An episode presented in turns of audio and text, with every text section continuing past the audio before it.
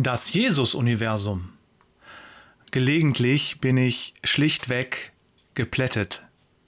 Regelmäßig ist das der Fall, wenn mir in einer hellen Sekunde bewusst wird, wie eng verbunden alles ist und dass alles eins ist.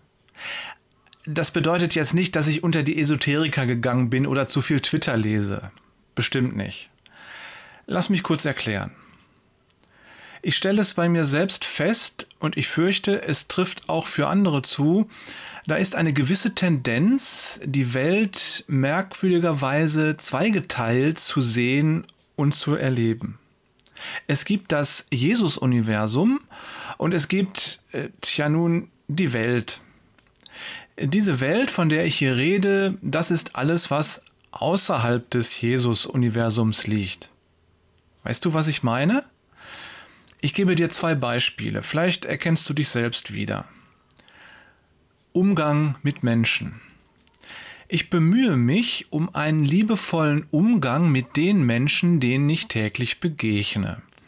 Und Tatsache ist, bei Menschen aus der Gemeinde fällt mir das leichter als bei anderen. Besonders leicht fällt es mir bei den Mitgliedern meines Hauskreises. Das hat zum einen vermutlich damit zu tun, dass ich diese Menschen besser kenne als unter anderem die Bäckerei-Fachverkäuferin, die der Herr mir gestern zu Übungszwecken über den Weg geschickt hat. Stichwort Geduld.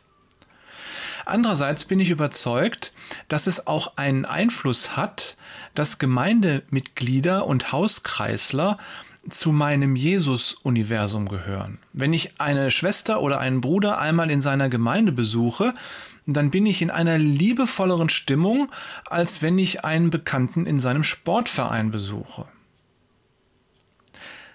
Normale Werktage und Urlaub. Werktags habe ich eine Routine. Es gibt einen Ablauf und Gewohnheiten, die ich mir im Laufe der Zeit zurechtgelegt und angewöhnt habe. Beten, Bibel lesen, über Jesus schreiben, Hauskreis vorbereiten. Natürlich muss ich auch arbeiten, aber meine private Zeit ist durch viele Tätigkeiten aus dem Jesus-Universum ausgefüllt. Dafür bin ich sehr dankbar.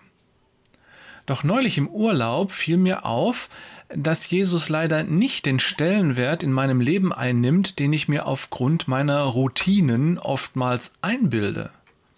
Es kam vor, dass ich während unseres Aufenthalts in Irland mittags das erste Mal ans Beten gedacht habe.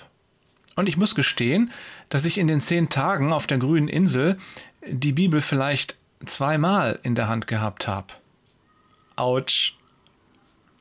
Lieber Leser, dieser Newsletter ist live. Heute Morgen frisch geschrieben. Und ich merke gerade, dass dieses Fass, das ich hier aufmache, viel zu groß ist für einen Freitag und für die begrenzte Zeit, die ich bedauerlicherweise nur habe. Ich nehme den Gedanken an das Jesus-Universum mit ins Wochenende und verspreche dir, sofern Gott will und ich lebe, dass es am Montag weitergeht. Hab ein gesegnetes Wochenende.